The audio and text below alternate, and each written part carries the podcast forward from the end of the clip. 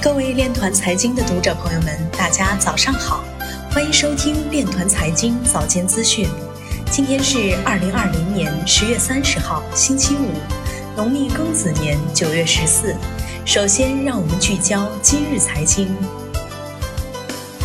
福山银行推出基于区块链的数字凭证服务。韩国加密金融公司与 TDB 银行合作，在蒙古推出加密服务。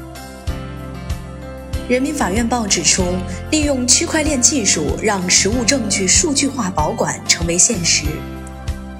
成都发布区块链应用场景供给项目清单。疫情引发投资者购买比特币。加密鲸鱼正在积累 ETH、Link 等六种加密资产。波卡正式加入 BSN 开放联盟链。共识实验室与天体科技算力服务商达成深度战略合作，具视新形势下区块链经济。何一凡说，法定数字货币和稳定币将成为加密货币和 DeFi 主流。蔡亮表示，企事业单位在规划区块链产业应用时，应提前了解相关政策。今日财经就到这里，下面我们来聊一聊关于区块链的那些事儿。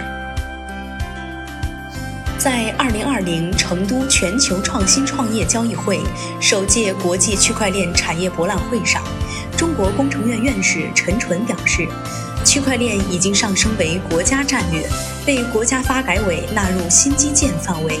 我国的区块链技术应用、产业和监管进入了新的历史时期。当前，区块链在改造和提升传统产业、创建数字经济新形态、服务民生和社会治理等方面有重要的作用，已经成为社会共识。陈纯指出。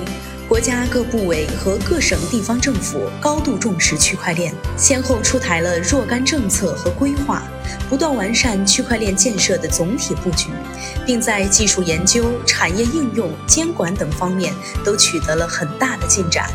当前，各行各业正在进行数字化转型，这必将推动新一代信息技术和实体经济的深度融合，促进数字经济新产业的快速发展。以上就是今天链团财经早间资讯的全部内容，感谢您的关注与支持，祝您生活愉快，我们明天再见。